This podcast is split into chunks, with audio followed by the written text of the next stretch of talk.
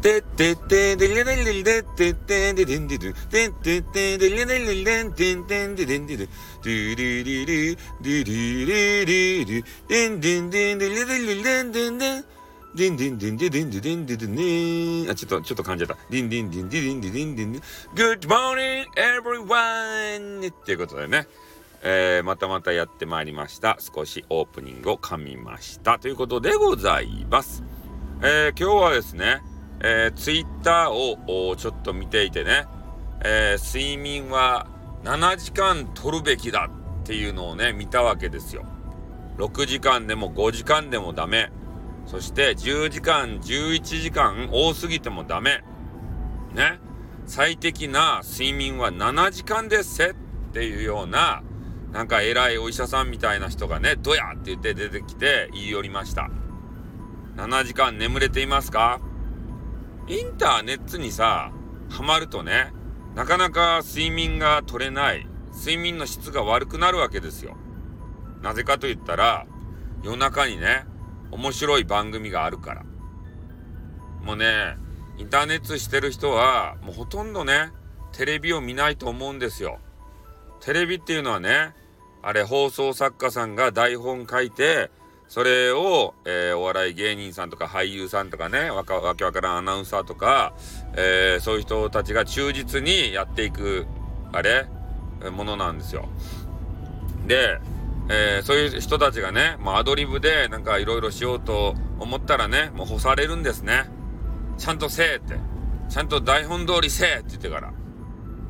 ね、それに比べて、こういう音声配信とか、インターネット、ね、動画配信とか。これまさにね、筋書きがないドラマですよ。だから面白いんだ。何が起こるかわからない。ね、次の瞬間に、あれ、宅急便が来るかもわからん。ね、変なストーカーが家に来るかもわからん。バールを持ったね、殺人鬼が襲いに来るかもしれん。そういう緊張感の中でやってるんで、次何が起こるんだ次何が起こるんだって言って、めっちゃ面白いんですよ。で、放送作家さんもいないからね、もう全てがオールアドリブですたい。ほとんどはね、台本作ってる人もいるけど、大概はね、アドリブです。だから楽しいんです。ね。素人さんの一人語り、楽しいんです。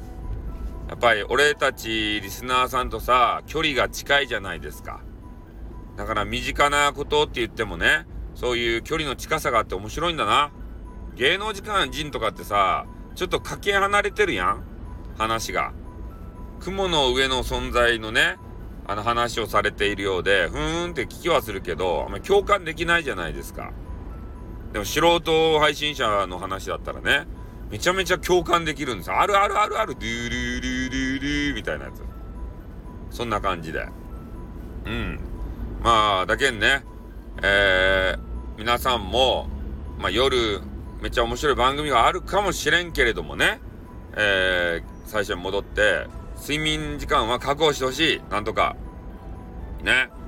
夜お気に入りの番組が、えー、日付超えて始まろうと。もうそういうのね、やっぱ体のためには効かないとかね。そういう選択肢もある。あとその人がアーカイブを残しがちの人だったら、アーカイブを聞く、見る。そういうことでね、えー、夜は早く寝る。これが大事だと思います。ね、体を、心も体も癒してやらなければならない。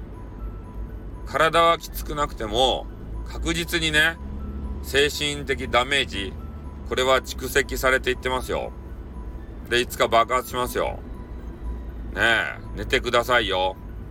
睡眠不足が、ね、一番、このなんか病気とか引き起こすよ。ね、言うとくばい。君たちの体調が心配やけん、言うとばい。誰も言ってくれんやろ、焦げなこつば。